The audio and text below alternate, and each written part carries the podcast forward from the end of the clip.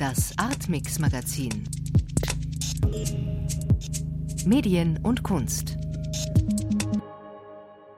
Am Mikrofon ist Thomas Kretschmer. Herzlich willkommen zum Artmix Magazin, die Sendung für alle Formen der Medienkunst, von Soundart über Videokunst bis hin zur interaktiven Medieninstallation. Und weil in diesen Hochsommertagen die allermeisten Menschen am liebsten im Freien sind, machen wir uns auf die Suche nach Skulpturen und Soundart im öffentlichen Raum und werden fündig an Stadtautobahnen, auf grünen Wiesen und sogar in einer Brücke. Bereits im Mai startete in München die alljährliche Reihe Kunst im öffentlichen Raum. Dieses Jahr steht die Reihe unter dem Motto Frequenzen, akustische Dimensionen der Stadt. In einem Wettbewerb wurden acht Künstlerinnen und Künstler ausgewählt, die nun mit ihren Installationen München auf vielfältige Weise mit den Ohren erfahrbar machen. Was sie alle gemeinsam haben, sie gestalten den öffentlichen Raum ganz bewusst und stellen damit die Frage, welche Veränderungen kann Kunst in diesem Raum ermöglichen. Pauline Seiberlich hat zwei der ausstellenden Künstlerinnen getroffen. Die Tegernseer Landstraße in München, kurz neben dem Grünwalder Stadion. Siebenspurig, viel befahren. Der Autolärm ohrenbetäubend. Am Rande der Straße eine unscheinbare Ladenzeile. Feinste Lebensmittel, Spirituosen, Süßwaren steht in verblichenen Lettern über dem Schaufenster. Der vergilbte Rollladen ist heruntergelassen. Davor ein gelber Aufsteller mit dem Hinweis Kunst im öffentlichen Raum. Emanuel Muner, Künstler, DJ und Musiker aus München, holt den Laden für zwei Wochen wieder zurück in die Gegenwart. Viele seiner Installationen bauen auf seiner Faszination für verlassene Orte. Jeder Ort hat meiner Meinung nach eine gewisse Atmosphäre, die er ausstrahlt. Und leere Orte oder verlassene Orte befinden sich in einer Übergangsphase, also zwischen verlassen, tot, kurz vor dem Abriss oder kurz vor der Sanierung und dann kommt ja auch immer was Neues. Muna macht diese Übergangsphase, die Geschichte und Atmosphäre des Lebensmittelladens akustisch erfahrbar. Bei dem Ort hier war es eigentlich von Anfang an klar, dass ich was mit Audio machen will, weil es ist wirklich so ein unwirtlicher Ort.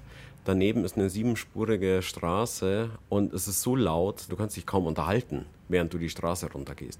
Und dieser Raum hier ist ja so eine heile Welt und von draußen kommt so eine echt massive akustische Bedrohung und das wollte ich miteinander verbinden. Neben Büchern, abgelaufenen Lebensmitteln, Küchengeräten und Schallplatten ertönen nun aus einer Musikbox die Straßengeräusche von draußen. Sie sind leicht bearbeitet, ihr Sound wird somit atmosphärischer.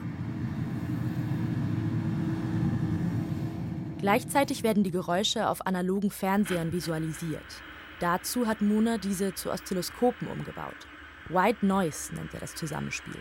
Das weiße Rauschen wenn ein Fernseher keinen Empfang hat. Und vor einigen Jahren wurde ja das analoge Signal abgeschaltet. Das heißt, diese Röhrenfernseher haben kein Signal mehr. Und es war so sinnbildlich für diesen Laden, weil dieser Laden hat auch keinen Empfang mehr. Emanuel Muner stellt diesen Empfang nun übergangsweise wieder her. Zwei Wochen hat der Laden geöffnet und lädt Besucherinnen ein, sich im Dazwischen von Vergangenem und Gegenwart, von Stille und Lärm zu bewegen und umzuhören. In der elften Ausgabe der Reihe Kunst im öffentlichen Raum steht alles unter dem Vorzeichen der Akustik. Organisiert wird sie vom Kulturreferat der Stadt München. Kurator Daniel Bürgner.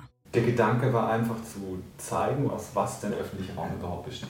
Und der setzt sich eben nicht nur aus den Straßen, Denkmälern zusammen, sondern eben auch aus den Geräuschen, die erzeugt werden, eben dann auch davon erzählen, was in der Stadt passiert ist, was in der Stadt passieren könnte. Aber uns war dann auch sehr wichtig, dass trotzdem alle Formen der Kunst erlaubt sind. Also dass es jetzt keine Klangkunstarbeit sein muss. Aus diesem Grund heißt die Reihe auch Frequenzen und nicht Töne.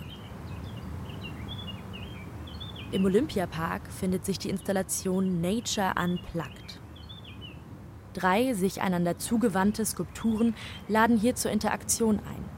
Sie sind ungefähr zwei Meter hoch, dreieckig und zur einen Seite trichterförmig geöffnet. Vorübergehende können sich in sie hineinsetzen oder sogar legen. Sie sehen fast aus wie kleine Pyramiden aus dunklem Holz. Künstlerin Franziska Agrawal. Also ich arbeite mit konkreter Kunst und benutze Geometrie, die die minimale Variante sozusagen sucht. Und daher diese strukturelle Formgebung, die eine akustische Resonanz erzeugt und somit die Naturgeräusche außen herum verstärkt. Bienen, Grillen, der Wind in den Bäumen. Geräusche, die im Alltag untergehen und von dominanteren, lärmenden Stadtgeräuschen überlagert werden. In Agrawalds Soundcatchern werden genau diese hervorgehoben. Insgesamt acht Künstlerinnen und Künstler zeigen noch bis Oktober in den verschiedensten Stadträumen Münchens ihre Kunst im öffentlichen Raum. Für Kuratorin Kerstin Möller setzt diese Reihe ein wichtiges Zeichen. Wir haben es schon immer im Hinterkopf, dass der öffentliche Raum einer Stadt in jedem Fall auch den Grad der Freiheit und der Toleranz einer Stadtgesellschaft mhm. ausdrückt. Und da ist definitiv Kunst im öffentlichen Raum ein Gradmesser. Wo stehen wir? Was ist möglich und was ist nicht mehr möglich in diesen öffentlichen Räumen. Pauline Seiberlich über das Kunstprojekt Frequenzen in den öffentlichen Räumen der Stadt München. Die Soundcatcher von Franziska Agrawal sind noch bis Ende August begehbar. Und bis zum 12. Juli können Sie Muna in seinem temporär wieder eröffneten Laden in München Obergiesing besuchen. Die Frage, wie verändert Kunst unsere Wahrnehmung des öffentlichen Raums? Diese Frage stellt auch ein Team von Kuratorinnen und Kuratoren in Köln seit 1995 jedes Jahr an einem ganz besonderen Ort. Seit 1995 gibt es in Köln nämlich die Brückenmusik nicht auf, sondern in der Deutzer Brücke. Die verbindet über eine Länge von fast 440 Metern die Kölner Innenstadt mit dem Stadtteil Deutz. Konstruiert ist sie als sogenannte Kastenträgerbrücke. Das bedeutet, dass sich unter den Fahrbahnen und Straßenbahngleisen der Brücke ein riesiger, begehbarer Hohlraum befindet. Und diesen Hohlraum nutzt die Brückenmusik in diesem Sommer zum 25. Mal. Zum Jubiläum ist der Komponist Peter Ablinger eingeladen, der die Deutzer Brücke mit öffentlichen Litaneien bespielt, geführten Prozessionen durch diesen außergewöhnlichen Klangkörper. Mittendrin unser Kölner Kollege Olaf Karnig.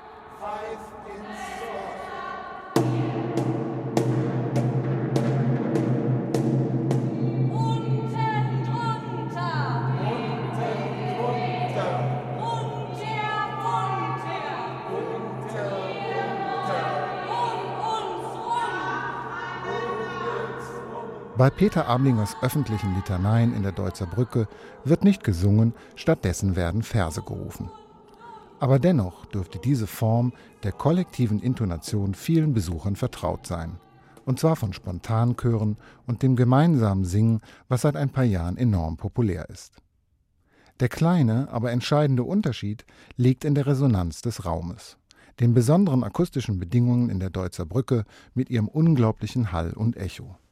Und diesen Raum will Ablinger durch die Beteiligung des Publikums, durch den Eigenklang der Stimmen akustisch aktivieren und antworten lassen. Der Raum antwortet auf mich. Was den Text betrifft, ich wollte ja nur eine Balance finden, man könnte sagen zwischen Sinn und Unsinn oder man könnte sagen zwischen Sinn und purem Hören. Genau in diesem Zwischenraum zwischen Sinn und Unsinn oder zwischen Denken und Hören wollte ich auch den Text ansiedeln.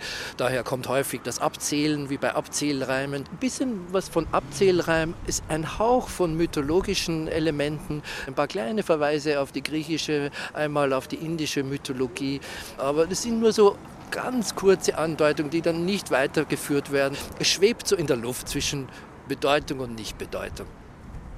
Will man in Ablingers vielfältigen und multiperspektivischen Arbeiten einen roten Faden finden, dann besteht er wohl darin, dass es hier nicht um kulinarische oder emotional überwältigende Musikerlebnisse geht, sondern um ein wirkliches Hören von Klängen, getreu dem Motto, die Klänge sind da, um zu hören, nicht um gehört zu werden.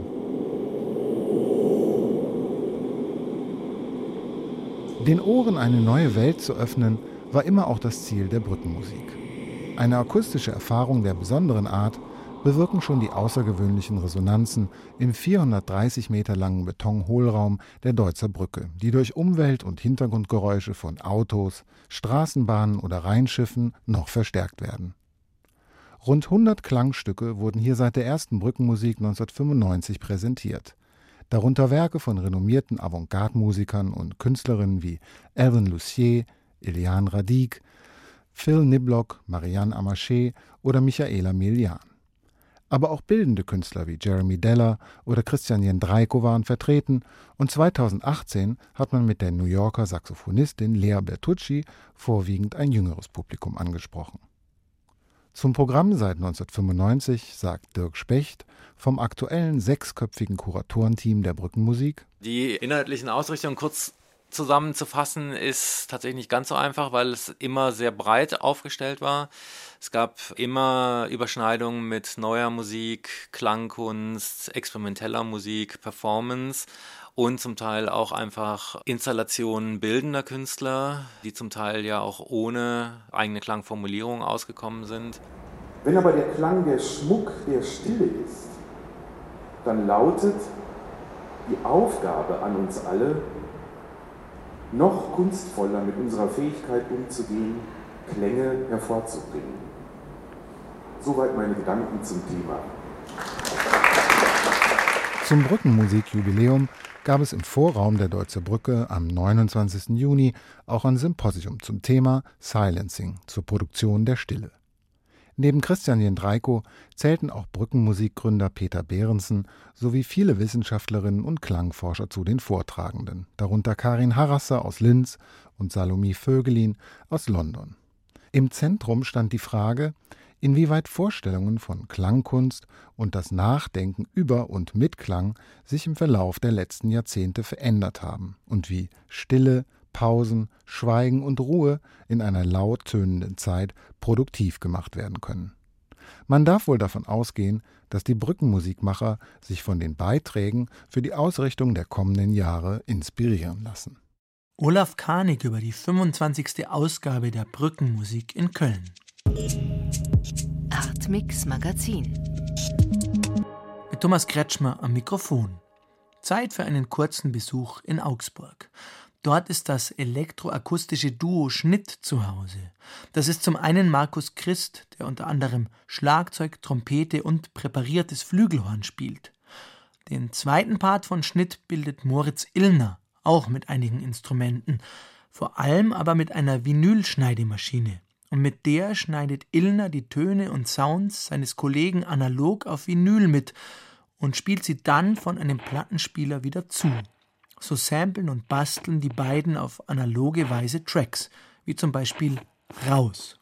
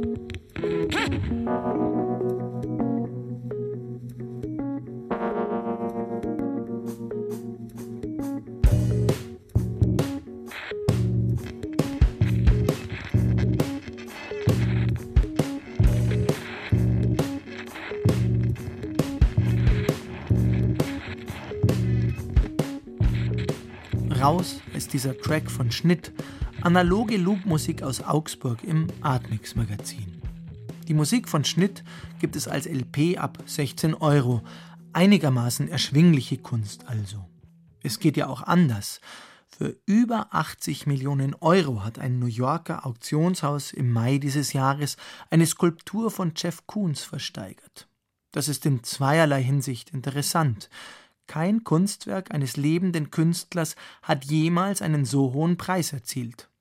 Zum anderen stellt sich die Frage, ob Rabbit, das sauteure, metallisch glänzende Häschen von Jeff Koons, überhaupt gute Kunst ist. Schon häufiger musste sich Koons anhören, dass seine Skulpturen eher Bling Bling als Kunst sind. Die Meinungen gehen auseinander. Aber warum tun sie das?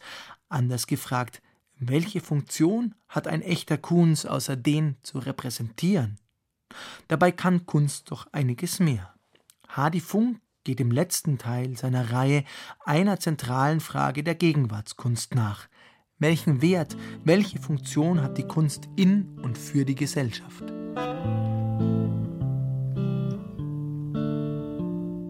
Den Song, den ihr gerade hört, höre ich mir gern an, wenn ich nicht so gut drauf bin wenn mein Akku leer ist, wenn ich ein wenig Ruhe brauche und Trost. Weil der Song meiner Meinung nach wie gemacht ist für stille, einsame Momente.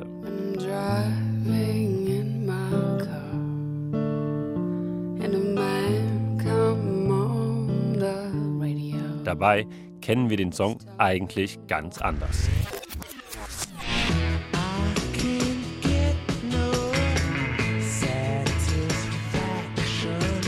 Ihr habt's erkannt, Satisfaction von den Rolling Stones. Ein Song, zu dem man die Faust in die Luft strecken und Sachen kaputtschlagen möchte.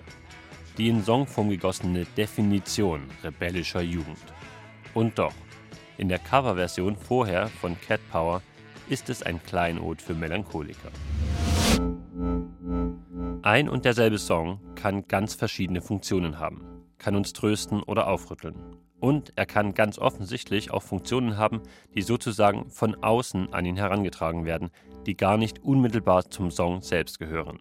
Die Stones haben Satisfaction sicher nicht gemacht, um Leute zu trösten. So wie bei Satisfaction ist es bei Kunst immer. Kunst bietet ein ganzes Spektrum an verschiedenen Funktionen. Die wichtigsten beiden Pole habe ich im letzten Teil dieser Beitragsreihe gesammelt die ästhetischen Funktionen, dass uns etwas sinnlich, emotional oder formal anspricht, und die kognitiven Funktionen, bei denen die Message des Werks entscheidend ist. Daneben gibt es noch viele weitere, pädagogische, therapeutische, aber auch kunsthistorische Funktionen und so weiter. Aber welche dieser vielen Funktionen macht ein Kunstwerk zu einem Kunstwerk? Und was macht Kunst für uns kulturell so wertvoll? Wenn Sie unter Wert, sagen wir, die gesellschaftliche oder kulturelle Bedeutung von Kunst verstehen, dann glaube ich, liegt die nicht in äh, solchen Funktionen, die Kunst definitorisch ausmachen der Wert von Kunst, der äh, liegt, glaube ich, gerade in solchen Funktionen hinsichtlich deren Kunstwerke durchaus austauschbar sind. Ich spreche da gern von potenziellen Funktionen von Kunst. Das sind Funktionen, die ein Kunstwerk haben kann, aber nicht haben muss. Das sagt Reinhold Schmücker. Er ist Philosophieprofessor an der Westfälischen Wilhelms-Universität in Münster und beschäftigt sich schon lange mit der Frage, worin der besondere Wert von Kunst liegt. Und der liegt für ihn also nicht in den Funktionen, die ein Kunstwerk als Kunst definieren. Der besondere Wert eines Kunstwerks liegt in den vielen Funktionen, die gar nicht besonders oder einzigartig für Kunst sind. Gerade diese Funktionen sind es, die Kunstwerke für unsere Kultur so wertvoll machen. Reinhold Schmücker nennt als Beispiel Picassos Gemälde Guernica. Uns interessiert eben an einem Kunstwerk unter Umständen die ganz bestimmte Funktion. An Guernica interessiert uns, dass es uns an die Verbrechen erinnert von damals. Und das werden wir nicht deshalb rezipieren, weil es ein Kunstwerk ist. Als solches wäre es gegen andere Kunstwerke austauschbar. Aber als Erinnerung an damals und als Mahnung, dass sich derartiges doch nicht wiederholen sollte, ist Guernica vielleicht nur noch gegen wenige andere Kunstwerke austauschbar. Genauso ist Satisfaction von den Stones für uns wertvoll, weil es ein jugendliches Lebensgefühl so gut auf den Punkt bringt. Zwar könnte eine psychologische Studie das Lebensgefühl der 60er vielleicht sogar präziser beschreiben und Kriegsfotos vielleicht noch eindringlicher vor dem Krieg warnen, als es Picassos Guernica tut, diese Funktionen sind also keineswegs Funktionen, die nur Kunstwerke haben können, trotzdem sind sie es, die den Wert dieser Kunstwerke bestimmen.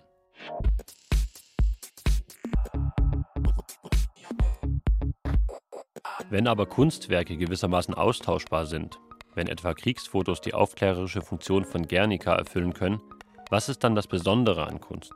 Und sind die Kriegsfotos dann auch Kunst, wenn sie genau diese Funktionen haben? Nein, sagt Reinhard Schmücker. Denn man muss unterscheiden zwischen Funktionen, die den Wert eines Kunstwerks bestimmen, und Funktionen, die etwas als Kunst definieren. Schmücker schlägt für die Definition von Kunst eine ganz bestimmte Funktion vor. Wir nennen etwas Kunst, wenn es die Funktion erfüllt, eine ästhetische Erfahrung hervorzurufen. Und dann können wir uns noch näher fragen, was für eine ästhetische Erfahrung. Und dann stellen wir fest, naja, auch eine wunderbare Naturlandschaft kann uns zu einer ästhetischen Erfahrung animieren. Kunst zeichnet sich offenbar dadurch aus, dass sie uns animiert zu einer ganz besonderen ästhetischen Erfahrung, und zwar zu einer solchen, bei der wir dem Kunstwerk irgendwie abzulauschen, zu entnehmen, aus ihm herauszulesen versuchen, was uns mit ihm gesagt sein soll. Und das gelingt nicht.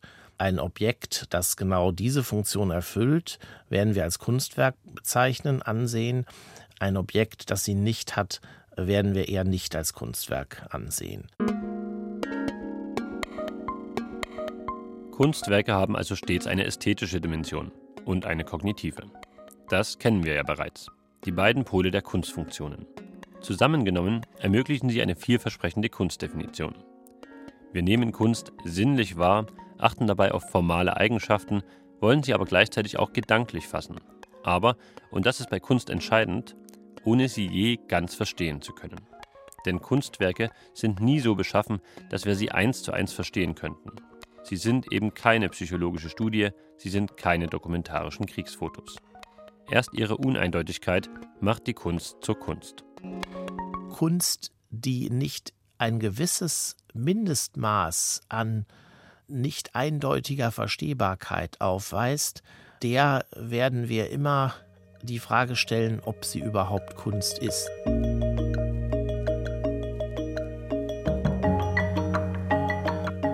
Entscheidend für den Wert von Kunst sind aber vor allem andere Funktionen. Funktionen, die, wie wir gesehen haben, durchaus nicht nur Kunstwerke haben. Und die bleiben auch nicht für alle Zeiten gleich. Welche Funktionen für den Wert von Kunst entscheidend sind, ändert sich im Laufe der Zeit. Und damit auch, was wir als gute Kunst ansehen. Das betont der britische Philosoph und Kunsttheoretiker Simon Vogt. Das erklärt, warum etwa Kandinskis Gemälde Kreise im Kreis heute als Kunstwerk gilt, im 17. Jahrhundert aber wahrscheinlich nicht als solches angesehen worden wäre was wiederum daran liegt, dass es bestimmte Kriterien erfüllt, die heute als hinreichend für ein Kunstwerk gelten. Dieselben Kriterien galten im 17. Jahrhundert aber nicht als hinreichend für Kunst. Früher waren demnach vor allem religiöse und repräsentative Funktionen oder wie Simon Vogt sagt, Kriterien entscheidend für Kunst. Kunstwerke sollten religiöse Zeremonien begleiten oder sie sollten den Reichtum von Herrschern darstellen. Heute sind kommunikative und expressive Funktionen wichtiger. Kunstwerke sollen uns etwas sagen oder Gefühle ausdrücken.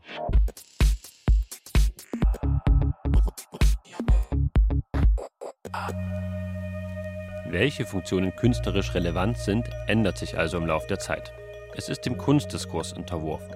Kuratorinnen, Galeristen und Kunstkritikerinnen, aber auch interessierte Laien handeln ständig aus, welche Funktionen entscheidend sind für den Wert der Kunst. Das erklärt auch, warum viele Menschen moderne Kunst und die Kunst der Gegenwart nicht als Kunst zählen lassen, wie Simon Vogt deutlich macht. Während die Kunstkonnoisseure moderne Kunst anhand der Kriterien bewerten, die für die Kunstwelt nach den Avantgarde-Bewegungen entscheidend sind, kennt die Allgemeinheit die Neuerungen der Avantgarde-Bewegungen oft einfach nicht und bewertet moderne Kunst anhand von Kriterien, die vor den Avantgarde-Bewegungen als entscheidend galten. Besonders deutlich zeigt sich das immer, wenn ein zeitgenössisches Kunstwerk zu einem sehr hohen Preis versteigert wurde. Deshalb Kommentare wie diese zur Skulptur Rabbit von Jeff Koons, die für 91,1 Millionen US-Dollar über den Ladentisch ging. Eine silberne Kaninchenskulptur löst bei mir irgendwie keine Gefühle aus. An der glatten, verspiegelten Oberfläche jenes Hasen prallt jede Emotion ab. Gab's das nicht als Bausatz in den Yps-Heften? Ähnlich dieser Kommentar zur Staudamm-Installation von Natascha Süder-Happelmann auf der Biennale in Venedig. Okay, ich dachte immer, Kunst soll was aussagen. Die Installation mit der undichten Mauer finde ich ja noch ganz okay. Aber der Steinkopf, soll Kunst nicht verstanden werden und viele erreichen? Oder ist das ein veraltetes Kunstverständnis? Hm, ist ein veraltetes Kunstverständnis. Aber eins zeigt sich auch in diesen Kommentaren. Nicht nur die Kunstwelt diskutiert über Kunst, sondern die ganze Gesellschaft. Jeder wägt ab, welche Funktionen bei einem Kunstwerk wichtig sind und welche nicht. Klar, auch ich. Zum Beispiel, wenn ich mich mit Freunden über Filme, über Bücher, Theaterstücke und Ausstellungen unterhalte. Reinhold Schmücker sieht in diesem Diskurs den eigentlichen Wert von Kunst.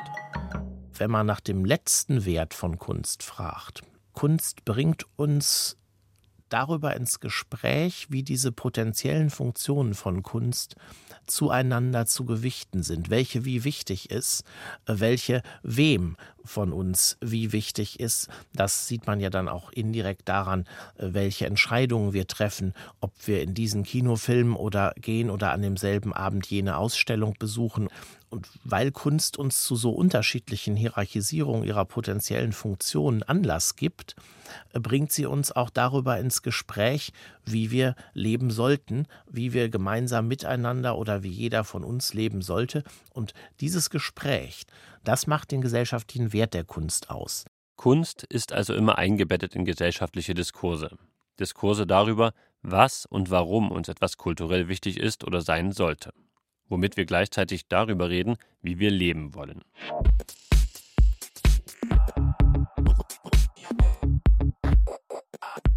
Diese kulturelle Einbettung der Kunst zeigt auch, warum nicht stimmt, was viele der Kunstwelt heute nachsagen.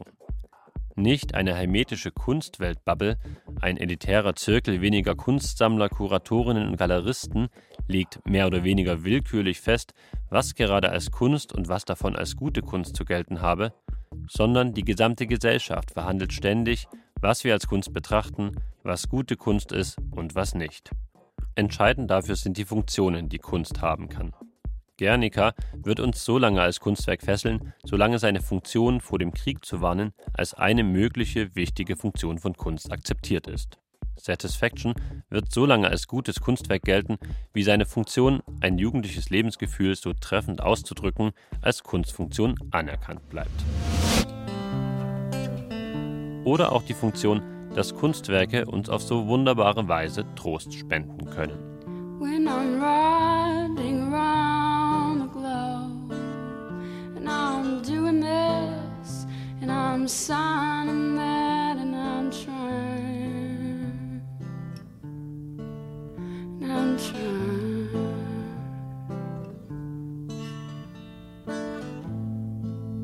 Hardy Funk und seine Überlegungen zur Frage, was macht Kunst so wertvoll für uns? Damit geht das Atmix Magazin zu Ende. Mehr Medienkunst und Hörspiele gibt es auf bayern2.de Hörspiel. Von dort finden Sie auch direkt zum Podcast des Atmix Magazins. Am Mikrofon verabschiedet sich Thomas Kretschmer.